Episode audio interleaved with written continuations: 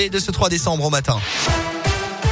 Et elle a une aujourd'hui un premier cas du variant Omicron chez nous en Auvergne-Rhône-Alpes. C'est ce qu'a annoncé ce matin le ministère de la Santé. Au total, neuf cas ont été enregistrés dans tout le pays pour l'instant. Jean Castex a annoncé hier la tenue lundi prochain d'un nouveau conseil de défense sanitaire pour voir s'il y a lieu de prendre des mesures supplémentaires face à la cinquième vague. Le chef du gouvernement qui sera d'ailleurs aujourd'hui dans la région, tout juste sorti de sa période d'isolement après un test Covid positif. Le premier ministre va clôturer dans la matinée les assises nationales des départements de France qui se tiennent à Bourg-en-Bresse dans l'Ain depuis mercredi.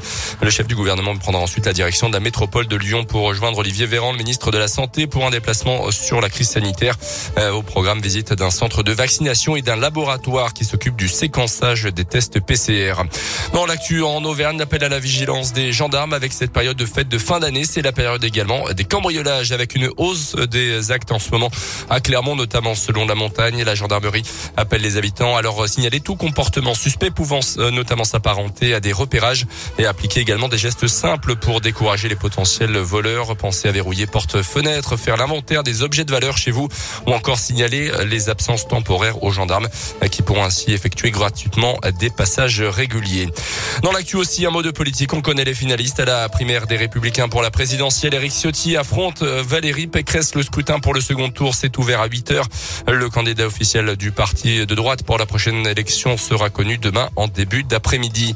Le prix des autoroutes va encore augmenter l'an prochain, plus 2% en moyenne à partir du 1er février, selon le ministère des Transports, des tarifs qui avaient déjà augmenté de 0,44% en début d'année.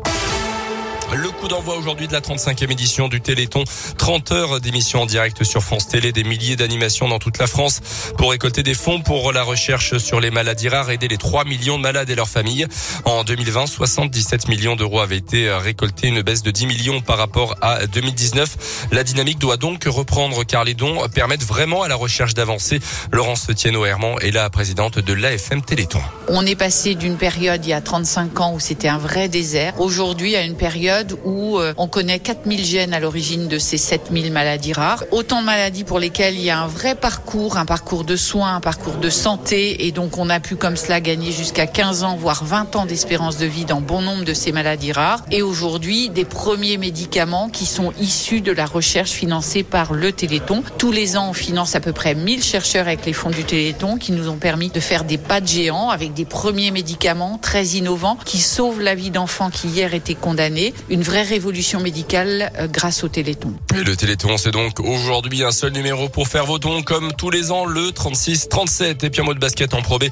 Réception pour la huitième journée de la Jave Saint-Chamond, leader du championnat.